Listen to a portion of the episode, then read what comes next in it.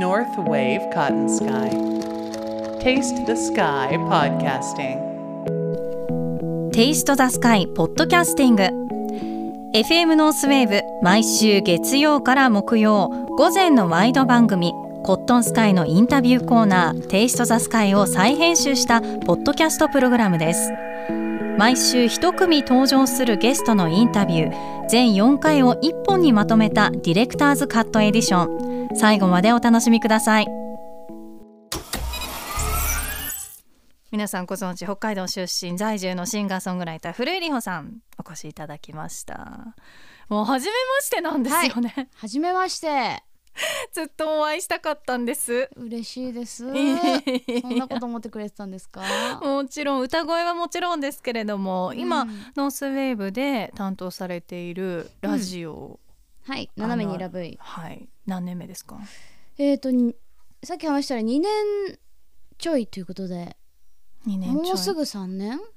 この秋でうん、丸3年。丸3年らしい。なんか私もっとまだ全然。いや。いやまだ全然重ねてない時を重ねてないと思ったんですけど。あじゃあ結構あっという間なう感じ、ん、あっという間でしたあね。ー意外にもう3年経つんだなんて、それはうん。楽しいあっという間ですか、あ楽しいあっという間ですね。あそうなんであとそのすね自分のその実力というか、うんうん。なんかその 力量が全然自分の理想とするところに届いてないからそうなんかその短く感じてるのかもしれないですけど、あーなんか時の感じ方ってあれですよね。独特ですよね。年齢によっても変わってくるし。うん確かに早いですよね。早い。いだんだん年を重ねるごとに、や一年一年は早くなってきましたうね、ん、ですよね。大ヒット中のスーパースターですけど、新曲、はい。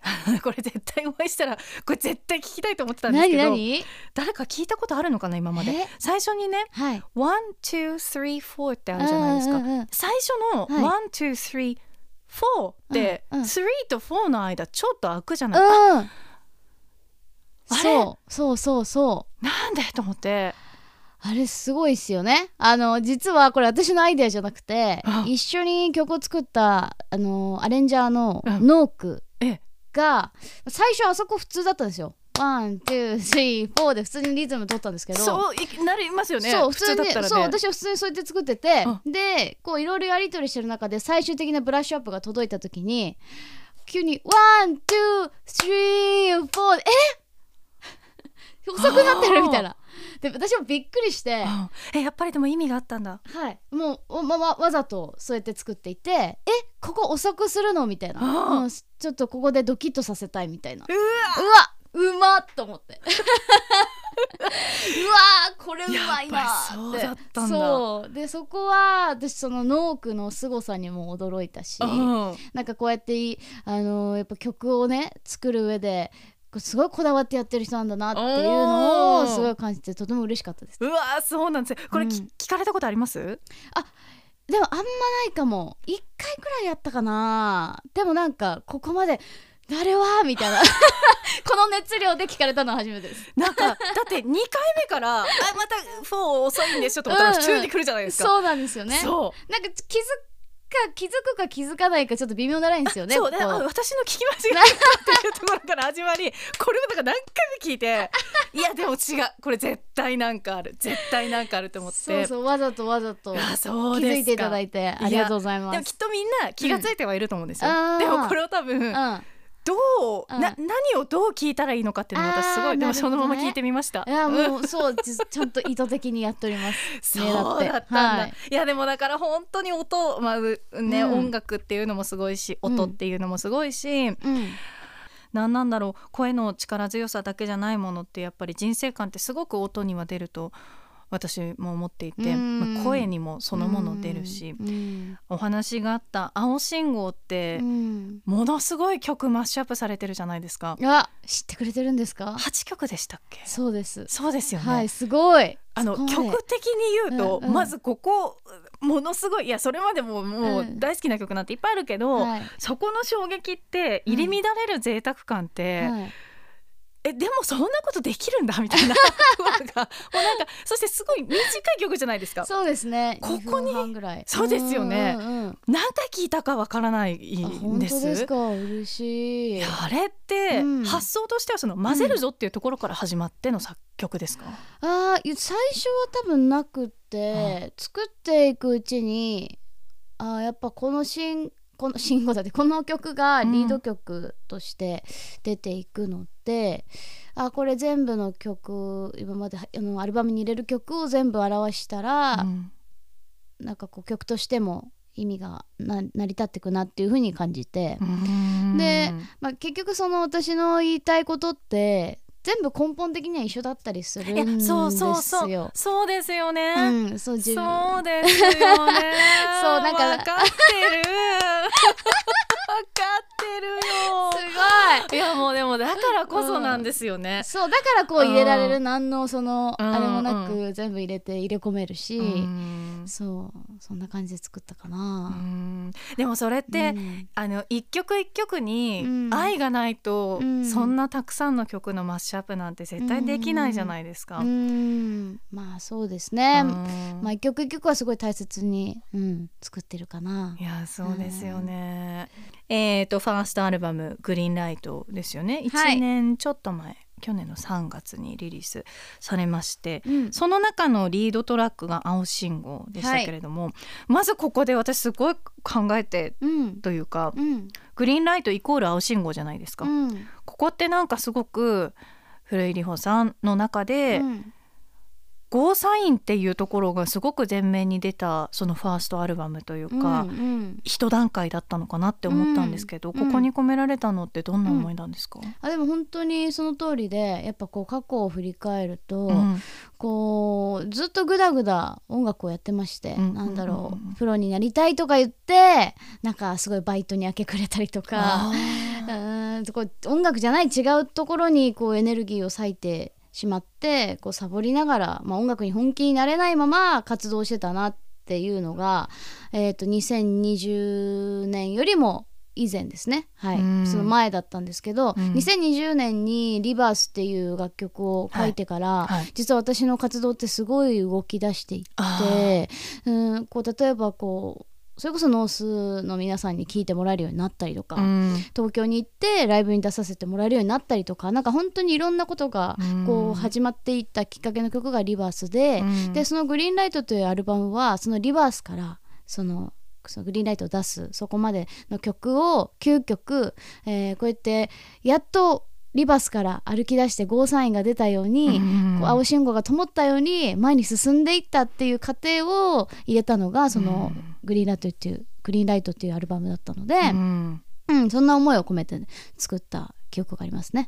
一番最初に里穂さんがうん、音楽を好きだなって思った瞬間って覚えてますか、好きだなか。いやでももともとその私の家がすごい音楽好きの家でああそうなんですね。でお母さんも歌大好きだしおじいちゃんもばあちゃんもなんかいつも歌ってるような、えそうなんかそんな家だったんで、うん。なんか昔からその音楽っていうのはすごく、まあ、特に歌っていうのが身近にあって、うん。で小学校5年生ぐらいの時に私歌を習いたいってずっと思ってたんですよ。でそれは例えばなんか歌の教室、うん。なんかボイトレとかよく分かんなかったですけど何かしらをお母さんに習いたいとか言ってたタイミングであのたまたまそのゴスペルのライブがあると。でなんか近くに教会があってそこでゴスペルのライブをやるから行かないかっていうのをお母さんがあの、うん。言ってくれてじゃあ行くみたいな。うんうんでもだからその本当なんかその時にあの音楽が好きなんだなっていう風に自分の中ではこう認識してたのはその時かなと、ううんん思いますね。実際に行ってみたゴスペルとしてはじゃあそこが初、初です。もうなんか英語の歌だしなんかすごいかっこいいしみんなすごい私あの私と同じぐらいの年の子たちはあの小さい子たちがそこですごい何人も歌っててそれが羨ましくてそうなんです、ね、なんで私もずっと歌いたいって思ってたのにみたいな。いいなみたいな。そうだったんですね。それが始まりでしたね。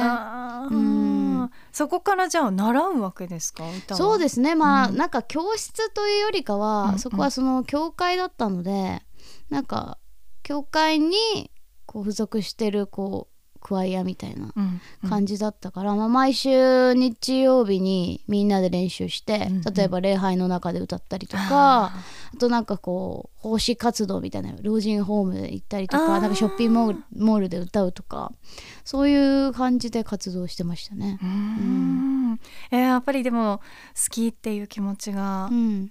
最初にあのエンジンというか原動力になって、っうんていうことですようね、ん、そうまさに。その好きはずっと継続してますか？大人になっても。あー今のところ、うん。うん、まだできてるかな？なんか仕事にしたらそうそうなんか嫌いになっちゃうみたいな。うん。ところあると思うんですけどまだちゃんと、うん、好きは継続できてる。今のところ。うん。え嫌いになることないですか？ならん瞬間。なあー嫌いになることもありますよ。でもやっぱりそのなんだろうこう曲作っててうまくいかないとか、うん。えなんでこんなことしてんだろうみたいなかも もうなもう全部逃げうん投げ出して逃げ出したいみたいな、うん。思う時もありますけど。でもやっぱりこう出来上がった時の達成感とか、うん。うん、実際にこうライブで歌ってみてお客さんの顔見た時とかを見るとやっぱりこう音楽捨てられないなと、うん、思いましたね。多分葛藤の中にあるのが本当の好きなんでしょうね。そうですね。本当にそうだと思う。でもそでもそれこそそのリバースを書いた時に、うん。私音楽やめようと思ったんですよ。え？ーはい。本当にもうなんかそうですか。はい。まあ、音こんなにうまくいかないいかないんだったら音楽じゃないのかなと思って。ん？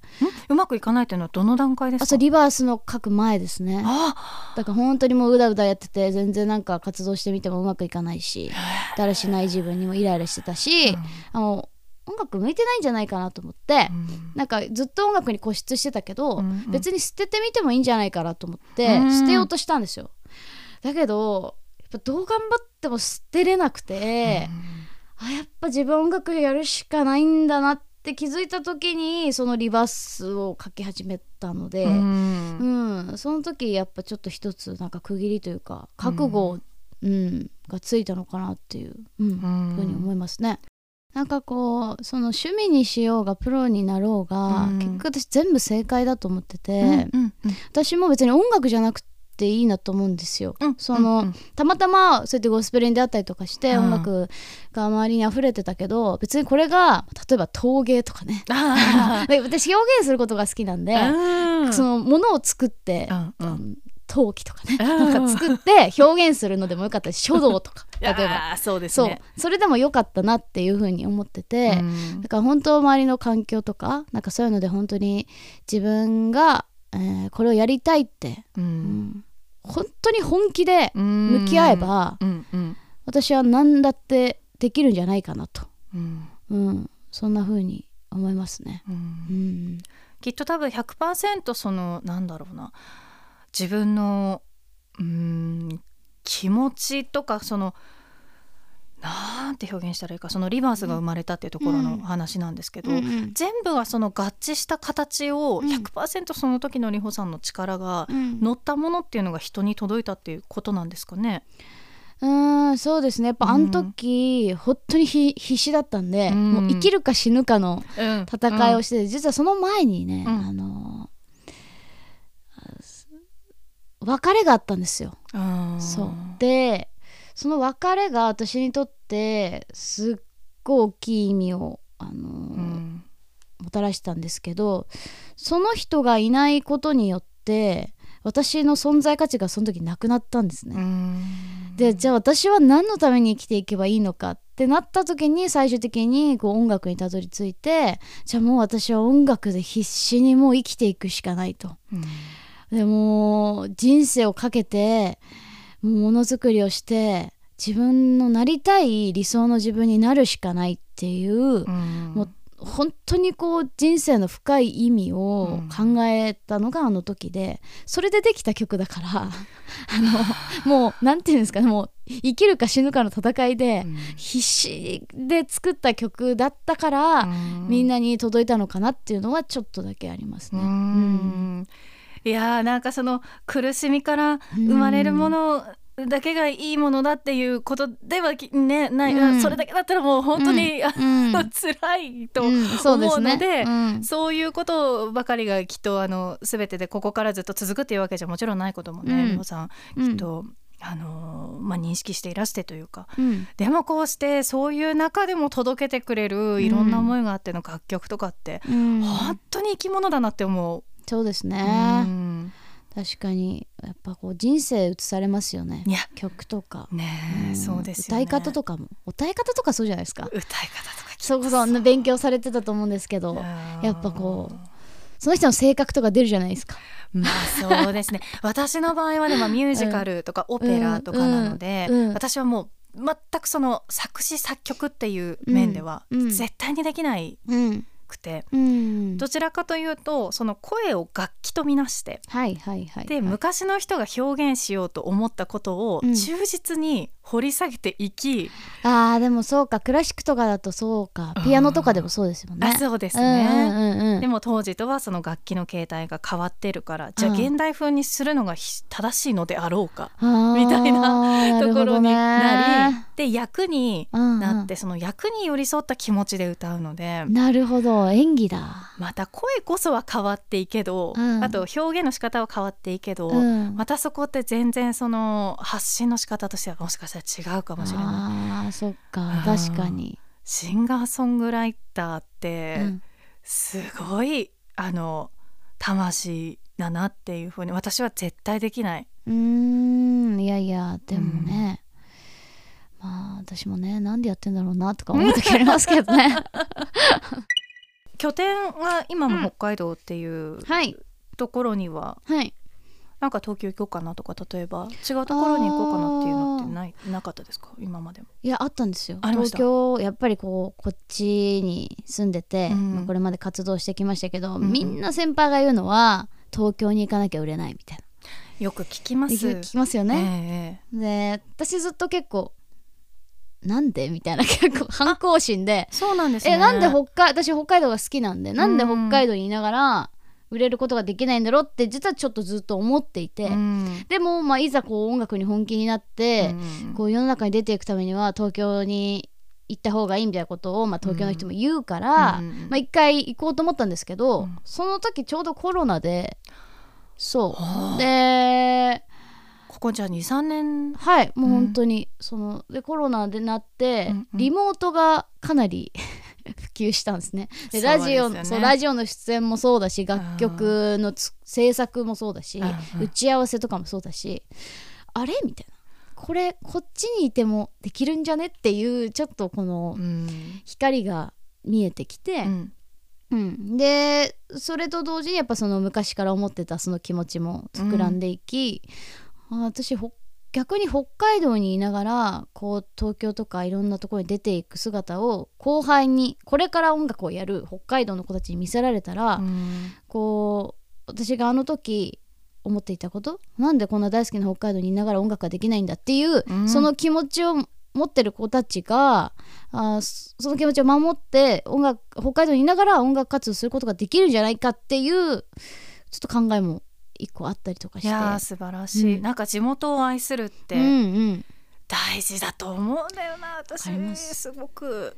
ですよね。だってうん。北海道いいとこだもん、いやいいところですよはい。ね、ごいや飯も美味しいし、ます自然もたくさんあるし、うん。やっぱこう自分らしくこう健康的でいられる場所に、うん私のイメージね、まあ、と東京に行ったら多分あの楽しいと思うんですけど、うん。やっぱりみんな世話しなくて結構ピリピリしてたりとあか私から見るとちょっと戦いの場に見えるんですよ。でそこにずっといたら、うんうん。私はこう北海道で育った人間としてちょっと疲弊してしまいそうだなっていうのをうんうん。若干こう肌で感じていて、うん。そういう意味でこうやっぱ北海道にいながらこう、まあ、それはもちろんねスタッフが向こうにいて、うん。このあの往復のね、うん。この旅費だったりもね、あのだいぶフォローしてくださってるんで できることなんで、うん。まあ、一人の力じゃできないんですけど、まあ、そういうあの環境が与えられた上でこう感謝しつつ、ん。そういうことがあの可能だということを、うんうん。こうみんなにはこう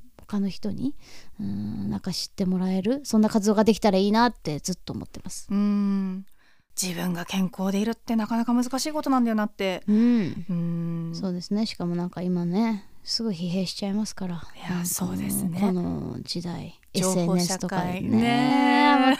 え見てます？SNS とかよく、SNS は私はうん。この仕事を始めてうん。全部始めたんです。あーそっか、はい、だそれまで LINE もやってない。Facebook もやってない。もちろん Twitter、Instagram も全部やってなくてだから イギリスに住んでいた頃のうん。人たちからするとどうやってじゃあつながったらいいんだみたいなことは言われつつ、まあ、あの苦手なんですよ。あの IT が音痴なんです。なるほどね。だから、うん。なんかその拒否反応とかではなくて、はいはいはい。単に私にはできないって言ってたっていう話なんですけど、はいはいはい。まあ本当にぼちぼち下手くそながら、はい。あのやらせていただいてこの番組のこととか中心にうん。あげたりとかしてる中で、うん。あでもなるほどってだんだん分かってくるとものすごい情報量がうん。日々ただただ入ってくる。わかる。これって良くも悪くもだなっていうのはすごくなんかね。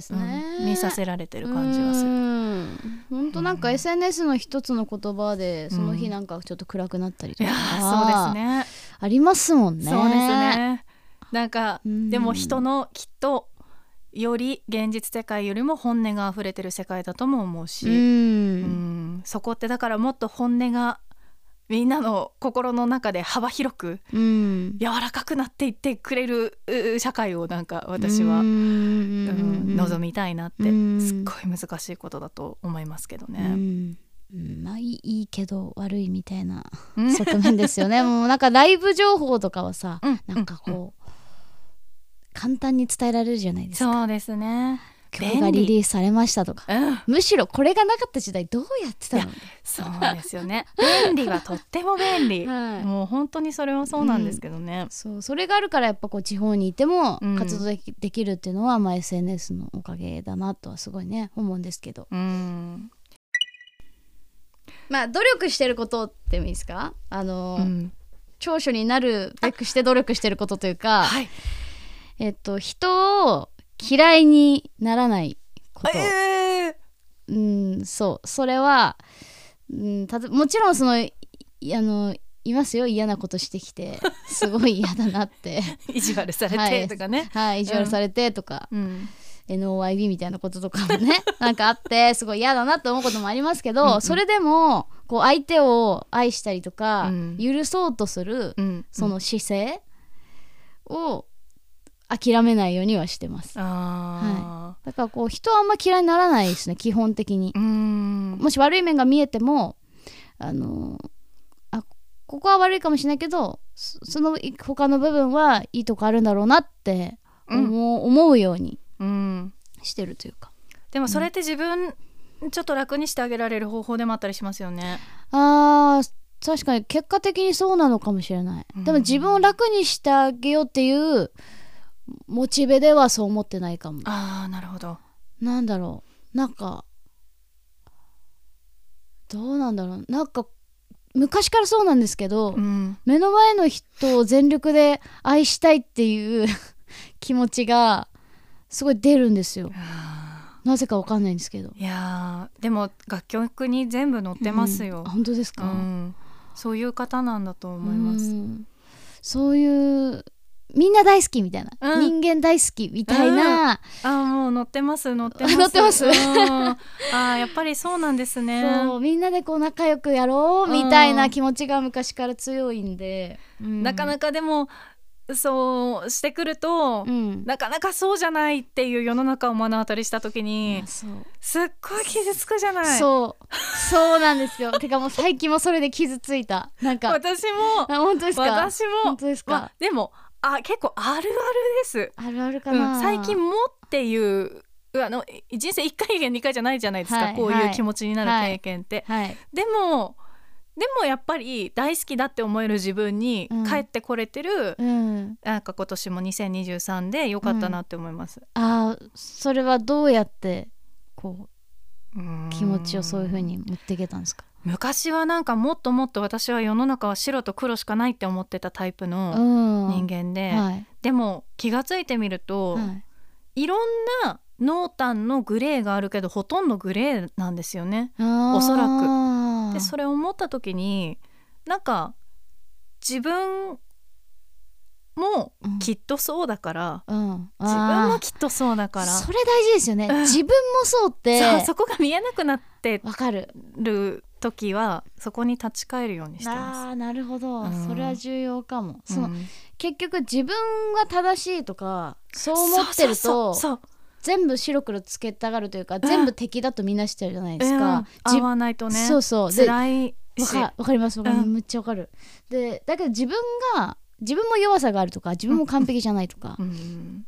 うん。自分もなんかこういろんな嫌なところあるなって分かった時点で人を許せますよね。いやーきっとね。うん。そこなんですよね、うんまあ、結局その最終的な目標って、はい。私の場合その音楽で成功するっていうところじゃなくて、うん。人間的な成長なんですよ。あそうですか、はだから本当それがあのーモチベーションでやってるところがあってそう。こうこう音楽を作る上でこういろんな人と出会っていって、うん。その人たちとの関係性うんうん。でこうなんだろう愛を受け渡したりとか、うんで、まあ、その中でいろいろ気づくこともあって自分が成長したりとか、えーもちろんこうリスナーの皆さんで聞いてる人がいてそこで初めてこう出会うことができてそこでこういろいろね、うん。愛を受け渡し、えーそうやってこう自分が成長していったり、うん。自分の周りの人がこうこう何増えていく、うん。そういう過程を楽しみたくて私は音楽をやってる節があるので、えそうそうそれがモチベーションなんですよ。なんか意外って思ったけどでも、うん美穂さんの楽曲聴いてるとそうなのかもしれないなって、うん。すごく腑に落ちた部分もありましたね。本当ですか、うん。そうそうそうなんですよ。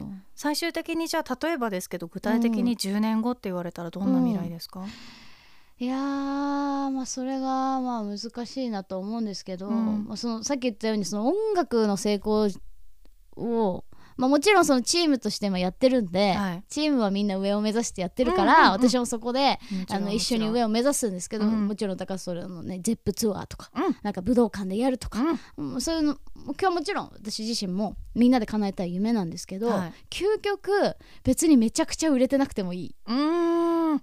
かっこいいですね。売れてなくてもいい。ただ、ええ。そこに欲しいのはみんなとの絆とかうん。みんなとの深い愛とかうん。自分が成長してる人間として成長してる姿がそこにあったら、うん。私はいいいいなって思い思います、うん。そう。だからもし成功してそこがないんだったら私はそっちを選選びたくないなっていうのはすごい思います。うわうん。ーもうでもなんか確実にここまで受け取ってきたうん。もの、私が楽曲から受け取らせていただいたものがうん、間違いじゃなかった。な伝わってよかった。ものすごくなんか伝わって今日いやもうだからりんごさんが10年後20年後にきっといろんな姿私はこの先も拝見させていただきながらうん。年を重ねていくことと思いますけど、うん。どんな形でどんなところで何をしててもあの本当に応援してます、全部全部受け取っていきます。うわーすごいもうなんかファンファン代表の言葉みたいな。すいません。すいません。すごい愛の深い。もうありがとうウィーク。すごい嬉しいんですけど、はいもうありがとうウィークでございました。いやこんな感じでインタビューあのしあのされたことないです。正直。あーあのでもそれもすごい嬉しい言葉。だもう一番を争うくらいの愛の深さのあるインタビューでした。し もうすごい嬉しい。いやーもうなんか嬉しい本当に嬉しいです。なんかすごくこう生の声を、うんしかも生で聞かせていただけた、うんもう本当にねスペシャルなあの、はい。テイスタスカイという、えーコーナーになりました今後の予定直近で言うとあの何かお知らせいただけるものってありますか？はいえっとライブが、えーいろいろ決まってましてはーい、えー8月20日はサマーソニえーサマーソニック2023、うんえー東京にてビーチステージに出演するのとあと9月10日ですね、はい。えーこちらは横浜で開催されますローカルグリーンフェスティバル2023こちらにも出演と、あと福島にも、えー行ったりしましてライブアズマ2023にも出演します、えー全然札幌のライブがないんですけど。まあ全国で楽しみにされてる方がそれだけい。らっしゃるはい申し訳ない札幌でないんですが、まあ、まあライブの他にもこう今新曲を作ってたりとか。あはいリリースもありますので。はい。ちょっとぜひ楽しみにしていただきつつ、ははいい応援よろしくお願いしますということで。うん最新情報も追わせはい。ていただきますけれども、2023年あの後半戦に入りましたので体も気をつけて。はい、うん。ありがとうございます、またぜひはい。お話聞かせてください、あぜひぜひ。遊びに来ていいですか？もちろん。お待ちしてます、はい。よろしくお願いします。北海道出身在住シンガーソングライター古井里穂さんありがとうございました。ありがとうございました